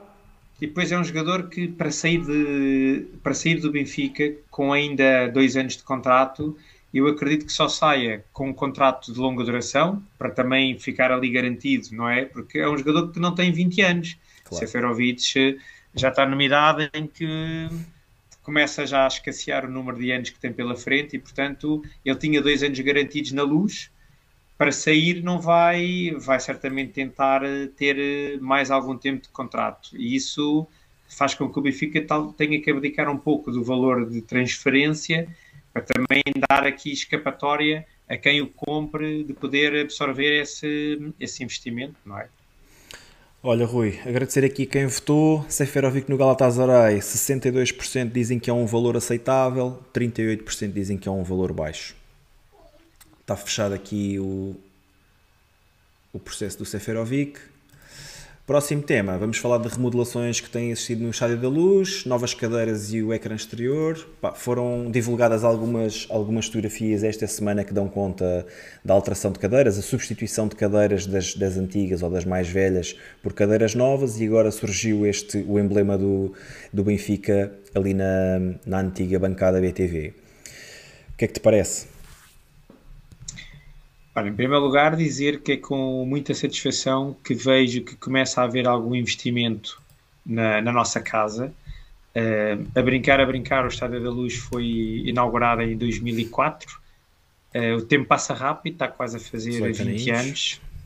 Eh, e, portanto, é natural que começa, com, com- começava-se a ver que, que era necessário haver alguns investimentos para tornar o estádio Uh, por um lado mais moderno e por outro que não começa a ficar com um ar eh, desleixado, não é? E portanto uh, tem sido interessante ver uh, aos poucos essa, esta, esta mudança. Começou-se por ver umas fotografias de, de algumas cadeiras num vermelho muito mais vivo do que as cor-de-rosa que, que lá estão agora, não é? E portanto foi, foi logo algo que começou a chamar a atenção aos benfiquistas e epá, de repente nos últimos dias deparámos-nos com primeiro no, no terceiro piso com o aparecimento de uma águia eh, e, e que já está ali um trabalho que está espetacular, está muito bem, está muito só bem ser feito, né? não é? depois é que percebemos que havia e mais. que julgávamos que era só águia no piso 3 e de repente aos poucos começou-se a ver que dali ia sair o, o símbolo do Benfica Ah, epá, é que é uma coisa que eu digo-vos obviamente não é nada extraordinário, não é isto que dá títulos, mas acima de tudo puxa também aqui pelo nosso orgulho do benfiquismo e, e, pela, e pela capacidade de termos uma, uma casa em que a gente se sinta orgulhosos, pá, e acho que vai ficar muito bem eh, o símbolo do Benfica no, no nosso estádio. Espero que durante o ano poucas vezes se veja que o símbolo do Benfica lá está, é sinal que o estádio está cheio, mas, mas certamente que vai dar eh, grandes imagens de, com os drones para pôr nas redes sociais, porque vai ficar ali um trabalho espetacular. Rui, isto foi da parte de dentro. Na parte de fora do estádio já, já se começaram a instalar os tais LCDs que foram também, fizeram parte do, do programa eleitoral do Presidente, etc. Uh, este é o primeiro de, de, vários que vão ser instalados, isto é na porta 18. Uh, pá, o que é que achas disso?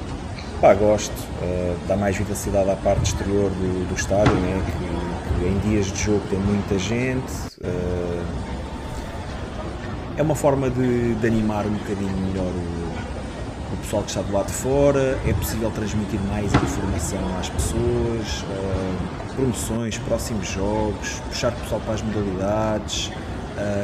Lá está, informação, informação a mais nunca é. Informação nunca é mais, não é? E penso que bem explorado estes, estes ecrãs exteriores uh, pá, têm um potencial fantástico para, para tornar mesmo o próprio ambiente ali, o ambiente da fanzone, etc., mais apelativo, mais interessante, várias informação a, a decorrer, acho que é extremamente positivo. Acho que só peca por tardio. Sim, acima de tudo é o que tu dizes, é um espaço uh, de excelência que ali está, é, é a porta principal do estádio e, portanto, uh, pá, quem frequenta o Estádio da Luz sabe que todos os dias passam ali uh, centenas, milhares de pessoas por, por este local e, portanto, é, é um sítio de excelência para comunicar com os sócios e, tem, e abre aqui uma possibilidade imensa de utilização deste, deste, destes ecrãs, não é? Desde informação, desde mostrar lances, desde o, o, que seja, não é? Pronto, em épocas de conquista de poder explorar isso neste ecrã, portanto tem aqui muitas potencialidades e, e, acho que é algo que, sem ser um investimento gigante, lá está, uma vez mais, cria dinamismo e cria modernidade ao, ao estádio.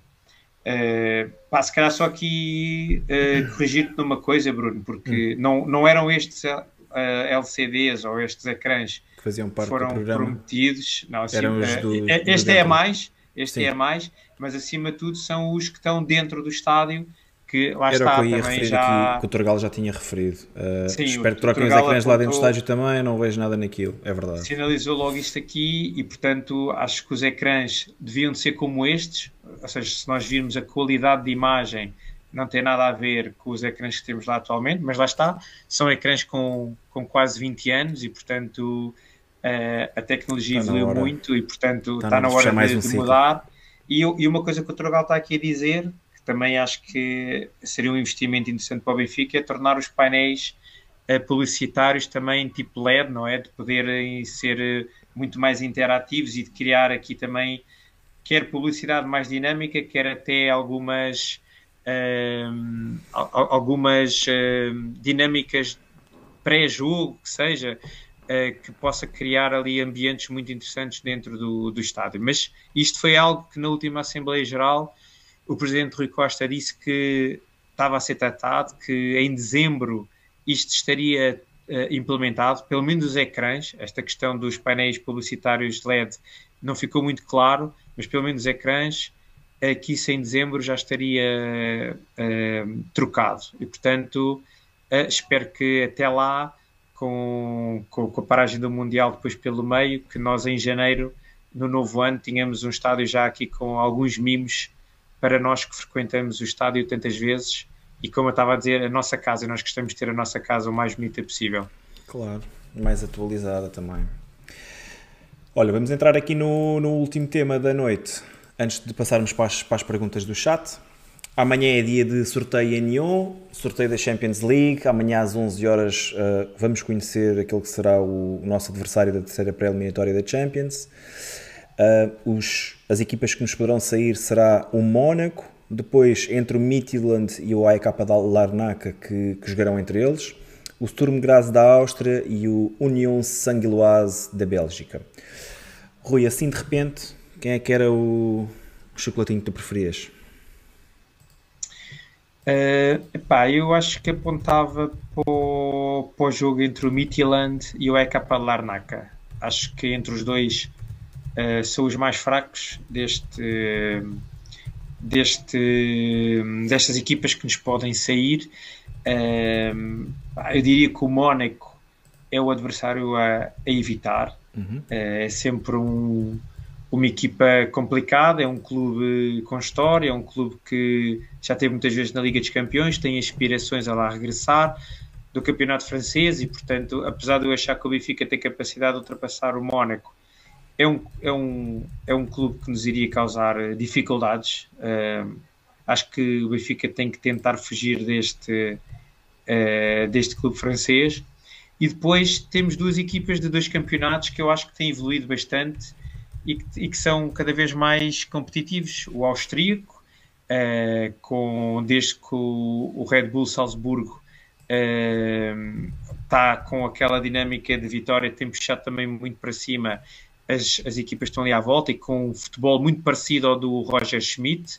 Uh, portanto, a Alemanha e a Áustria têm sido, de alguma maneira, os, os, os países dinamizadores deste estilo de jogo que o Roger Schmidt está a implementar agora no, no Benfica e, portanto, uh, acho que podia também criar aqui algumas dificuldades. E a mesma coisa com a Bélgica, com a União Sanguiloise, em que as equipas belgas também têm sempre aqui uh, exportado alguns jogadores muito interessantes e vimos, por exemplo, o ano passado a, a, a forma como o Clube Bruges se bateu com alguns das equipas na, na Champions League e portanto, apesar de achar que quer o Sturm Graz, quer o União estarem uns furos abaixo do Benfica, uh, optava pelo, por, ou pelo Michelin ou pelo AEK Larnaca.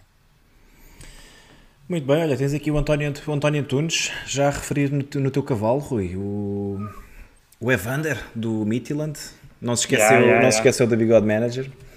Sim, sim. Olha, eu estou aqui mais ou menos sintonizado contigo. Acho que o Mónaco claramente seria o adversário a evitar, não é? Portanto, claramente sabemos que vai ser o Mónaco que vamos apanhar amanhã. Uh, agora, fora da brincadeira, acho que o Mónaco é mesmo o adversário a evitar. Acho claramente é aquele que, que se destaca aqui neste, neste grupo de 5 equipas. Depois, eu tenho que ser sincero, eu não conheço muito bem a União Sanguiloise, já ouvi tu e o Tiago falarem bem, falarem bem da equipa.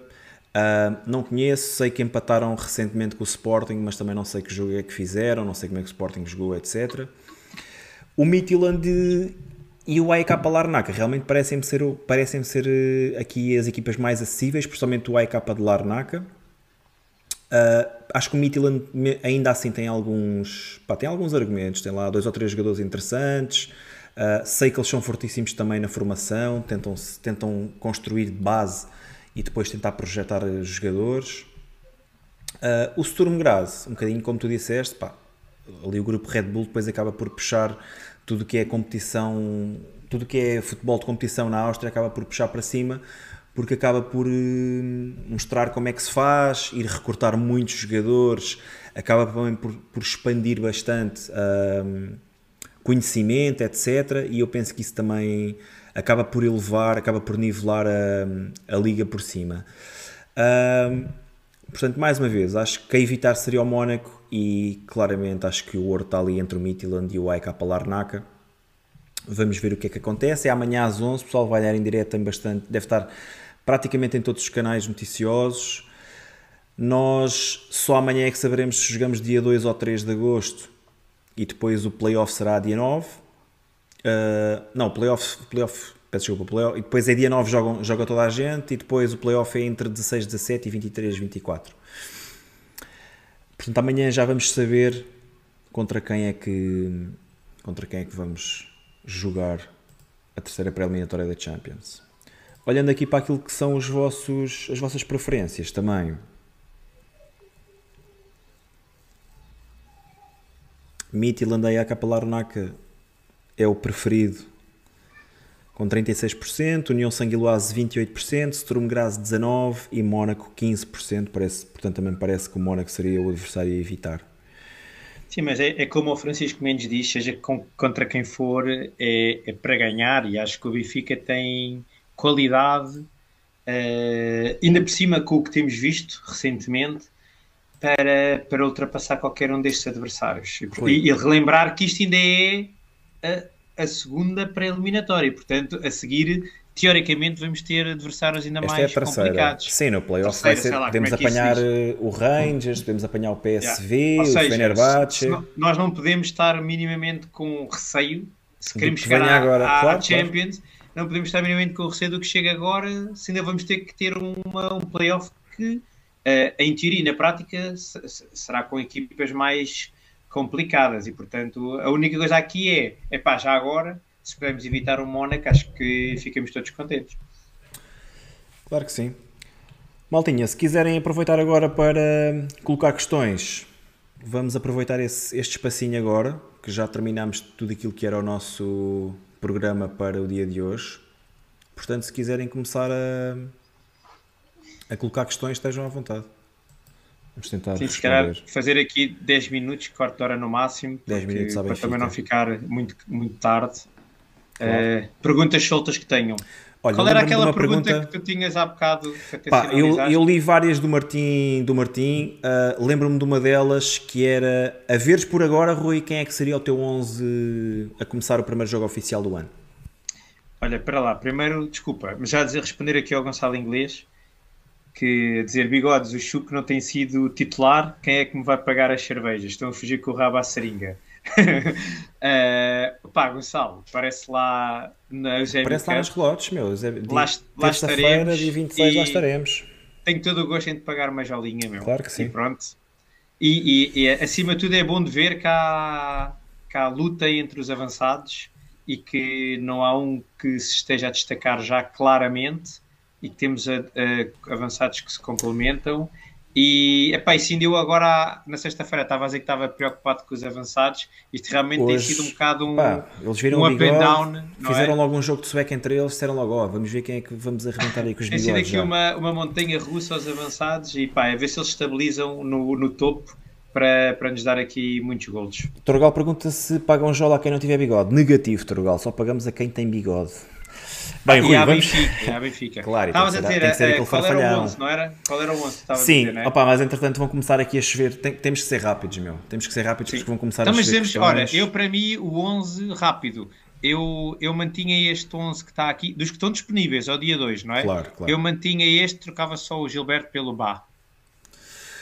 Uh, ok, parece-me bem, vou aceitar. Também seria, também seria o meu 11.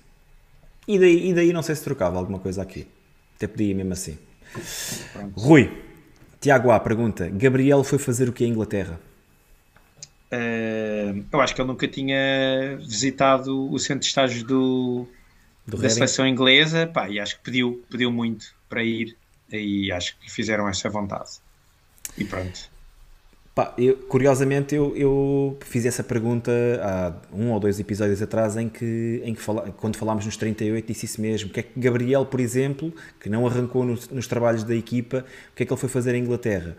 Tiago, é uma pergunta que pá, só quem está na estrutura, eventualmente Roger Schmidt é que poderá, é que poderá responder.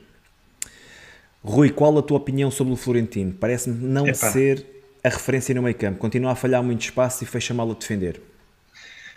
Oh, Luís, já falámos muito sobre o Tino uh, nestes dois últimos programas e para responder muito rápido, eu apesar de estar a gostar muito da forma como o Florentino tem estado a jogar, eu continuo a achar que precisávamos de alguém melhor para essa posição e ser o Florentino ali o seu backup.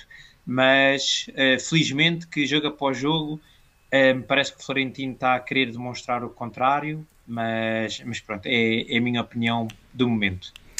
Luís, um acho que ele tá, tem melhorado bastante no, nos passos. Acho que não tem falhado assim tantos passos quanto, quanto estás a pintar. Fecha mal a defender, não concordo. Acho que até é um dos pontos fortes do, do Tino. Opa, é claro que os, ele não vai ganhar os lances todos, não é? Uh, se nós formos analisar aquilo que é o comportamento defensivo dos jogadores e analisar estatísticas, quantas vezes é que é batido em drible, quantas vezes é que, é, é que passam por ele, etc. A taxa acima dos 60% já é, já é algo extraordinário. Uh, não sei, não sei como, é que, como é que tens feito a interpretação do Tino, mas a mim parece-me ser claramente o jogador no plantel dos que têm jogado naquela posição, tem que ser aquele que, a nível de posicionamento defensivo, tem-me parecido claramente o melhor. Bruno, Martim Piri, uma, uma, uma pergunta muito interessante, que é, não acham que deveria começar-se a criar rotinas de jogo, por exemplo, em vez de 45 minutos cada equipa, começar a dar 65 para uma e o resto? Não é? Porque isto é a exigência, a exigência da pressão alta, como a gente tem de falar aqui, é, é uma preocupação. O que é que tens a dizer em relação a isso? Olha, excelente pergunta. Acho que, acho que é uma pergunta bastante interessante. Um, eu, percebo, eu percebo onde é que o Martim quer chegar. Acho que se calhar já pá, tam, temos que pensar que estamos entre 18 a 20 dias do início da época, não é? Do início do ER, do primeiro jogo oficial da temporada. E não é muito tempo. E a verdade é que nenhum destes jogadores tem mais do que 45 minutos nas pernas, à exceção dos guarda-redes, mas acho que nem sequer conta. Um, Mas a verdade é que Roger Schmidt percebe mais de futebol do que toda a gente que está aqui no chat, ok? Ou pelo menos eu quero acreditar nisso. É o treinador do Benfica, tem feito bons trabalhos nos clubes onde tem passado, ele saberá melhor do que eu, pelo menos, o que, o que está a fazer e qual é que é a ideia dele, dele abordar uh, os jogos desta maneira. É, uma, é uma questão interessante. Pá, ainda temos mais dois jogos de preparação antes do, do primeiro jogo a doer. Temos o Girona na sexta e depois na terça temos o, o Newcastle para a Eusébio Cup. Eu quero acreditar que as coisas já poderão ser diferentes nesses jogos, até porque lá está. Daqui até sexta acredito que o, plantel, que o plantel seja encurtado, que haja algumas dispensas e, se, e que se comecem a definir melhor uh, as posições. Se bem que eu acho que já estão mais ou menos definidas, mas que ele comece a dar outro tipo de rotação, outro tipo de minutos aos jogadores. Rui. É pá, sim, acho que nos próximos jogos vai começar a acontecer isso. Diria que vai começar cada vez mais a equipa 11 uh, chamada titular, vai começar a ter mais minutos, porque isso é muito importante ver qual é a capacidade que o Benfica tem de manter este, este nível de intensidade ao longo de 90 minutos, porque os jogos de futebol não têm 45 minutos. Exato. Portanto, isso vai ter que começar a ser. Uh, uh, explorado e, e, trabalhado. E, portanto, eu diria que a partir do Girona já vamos começar claramente a ver isso. Rui, Paulo Oliveira, quem, achas, quem acham que serão os dispensados? Epá, acho que há bocadinho já comentei isso também. Diria que começa a saber que Seferovic, Diogo Gonçalves, Starapt, Gabriel estão claramente de, de fora. Hoje começou a saber também André Almeida, Pizzi e Meite também começaram a ficarem para trás e para mim esses são os grandes dispensados do Benfica. Pode haver aqui ainda dúvidas com mais um ou outro jogador, uns que não diria dispensados, mas que possam descer para a B, mas dispensados, dispensados, acho que o núcleo duro será este. Acho que é isso. Acho que basicamente resumiste aquilo que eu iria dizer. Rodrigo Almeida, o que acham de ter sido o André Almeida ir receber o troféu? Pá, é o capitão da equipa, é ele que tem que levantar o troféu, não há muita coisa a dizer. Não sei se Já. queres acrescentar alguma coisa, Rui. Não, por enquanto ele ainda está no plantel. Ainda Exato, é está no plantel. Portanto... Estava convocado para o jogo, portanto só me faz sentido que seja o capitão a levantar a taça, não é? João Cardoso, Rui, Neto ou Paulo Bernardo? Um, epá, vou ser muito influenciado pelo jogo 2, mas eu vou escolher o Neto. Uh, pelo jogo que ele fez hoje e, por outro lado, pelo facto do Paulo Bernardo não me ter vindo a encher as medidas nos últimos jogos. Pá, concordo em absoluto, é, é, basicamente tudo o que o Rui disse. Uh, influenciado pelo jogo de hoje, porque acho que o Martinete fez um bom jogo, e depois porque o Paulo Bernardo, embora não tenha sido uma aposta regular, ou que não tenha tido muitos minutos, muitos jogos seguidos na equipa, a verdade é que também começa-se aqui a dissipar a expectativa inicial que tínhamos à volta do jogador, não é? Nós que puxávamos tanto o Paulo Bernardo da equipa B para o plantel principal, queríamos tanto vê-lo no plantel principal e pá, para quem se lembra da estreia dele contra o Sporting Braga, ainda na primeira volta, e que parecia ser uma coisa, a verdade é que não tem entusiasmado muito, a expectativa tem ficado um bocadinho aquém. Diria, se tivesse que optar, optava pelo Martineto. Rui, quantos extremos precisamos? Um ou dois? Olha, eu acho que vou, vou responder um, um extremo, uh, claro, porque acima de tudo relembrar que temos Diego Moreira e acho que também temos no Tiago Gouveia uma opção válida, apesar de não ter eh, aparecido neste, neste torneio, mas eu acho que é um jogador que nos pode dar aqui eh, alguma capacidade ainda de, de resposta. E porque eu acho que o jogador que o Benfica está claramente a querer contratar, seja Horta ou alguém semelhante, pode também jogar uh, a descair um pouco como o João Mário tem feito e que de alguma maneira pode aqui um, mitigar essa, esta, esta posição. Portanto, eu apostava num extremo puro. Eu também apostava num. Um, se pensarmos que David Neres e Rafa são os donos da posição e que pá, dos que sobram, claramente Diego Moreira será uma aposta um, para ir ganhando confiança, para ir tendo minutos, precisávamos de outro extremo para, um, pronto, para preencher melhor, para preencher melhor ali a, a direita e a esquerda. Rui, qual foi o melhor reforço até agora para ti? Um, pá, eu acho que vou, vou apostar no Enzo. Uh, acho que vou apostar no Enzo Fernandes pela, pela capacidade que ele vai ter de influenciar toda a equipa, seja defensivamente, seja ofensivamente. Acho que o Benfica teve muita sorte do Vélez Sarsfield ter eliminado o River Plate e podemos contar com o Enzo desde já acho que o Enzo vai ser mesmo um jogador muito importante ao longo desta época. Uh, concordo contigo, acho que o melhor reforço do Benfica foi o Enzo Fernandes. Diria que daquilo que eu vi até agora, capacidade para desbloquear jogos e que teve mais influência diretamente no, nos jogos em si, diria que foi o David Neres. Catildo pergunta: há alguma preferência no mercado da vossa parte para reforçar os extremos? Rui, tens algum nome assim que te salte? Pá, não. Tem que se ver. Nem, vão ver nem vai, dos teus, vai, nem dos teus, nem dos teus de Bigode Manager. Vai ver, vai ver o, o nosso episódio de Bigode Manager que fizemos essa brincadeira. Mas, aqui o. Eh, pá, não, não sei mesmo. E não se fala absolutamente nada, não é? Pelo menos não há nenhum nome sequer que se tenha vindo a, a público. Pá, eh, dos e, portanto, nossos, acho dos que... nossos, né? Tem-se falado muito no Ricardo Horta. Ah, sim, mas bom, eu não, eu não, eu não sei se, se o Catildo mete o Horta como extremo, mas, mas, mas, mas sim, pode ser uma, obviamente uma opção ou uma semelhante. Mas, e, e lá do, do Brasileirão que tu bem conheces, Bruno? Pá, o, meu, o meu jogador não era do Brasileirão. O meu jogador para que pudesse chegar nessa posição era o Tiago Almada. Mas isso eu acho que o chat sabe muito bem, ainda por cima o chat é todo fã do, do Vélez, sabem bem o que é que o Tiago Almada jogava no Vélez. O, o Vélez tem um bom extremo, tem o Luca Orelhano que é um bom, é um bom extremo. O Orelhano faz-me lembrar o Orelhas, não, não gosto muito. Sim, era capaz, era capaz de ter um mimo engraçado. Rui, por que não se chamou Nuno Santos? Pois não sei. Era, foi um jogador que nós também no nosso episódio de Desemprestados demos alguma visibilidade, mas e o chat, realmente. O também votou, votou claramente. Sim, eu acho que ficou em terceiro lugar. Ficou em terceiro lugar nos que eram para regressar. Acho que foi em quarto. E... Mas pronto, olha, não sei. Algo...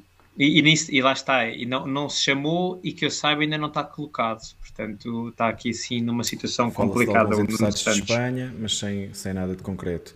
Sim, opa, uh, porque é que não se chamou? A mim faria muito mais sentido ter chamado o Nuno Santos do que ter chamado o Gabriel, por exemplo, para fazer o estágio na, yeah. na Inglaterra. Mas vale o que vale, já falámos sobre isso. Martim Pirri pergunta: não acham que deveria começar-se a criar rotinas? De... Ok, foi a questão de há bocado. Rui Gilberto Obá também já respondeste. Ele, o Papa Francisco diz que metia os dois ao mesmo tempo. Pá, eu não meti os dois ao mesmo tempo. Neste momento meteria o Gilberto uh, só porque tem sido o jogador mais rotinado e o jogador que está, mais, que está cá há mais tempo. Mas Papa Francisco, para mim, qualquer uma das duas. Aliás, neste, neste momento acho que é a posição que eu tenho menos preocupação no Benfica é a defesa de direito. Rui, o que achas do Musa?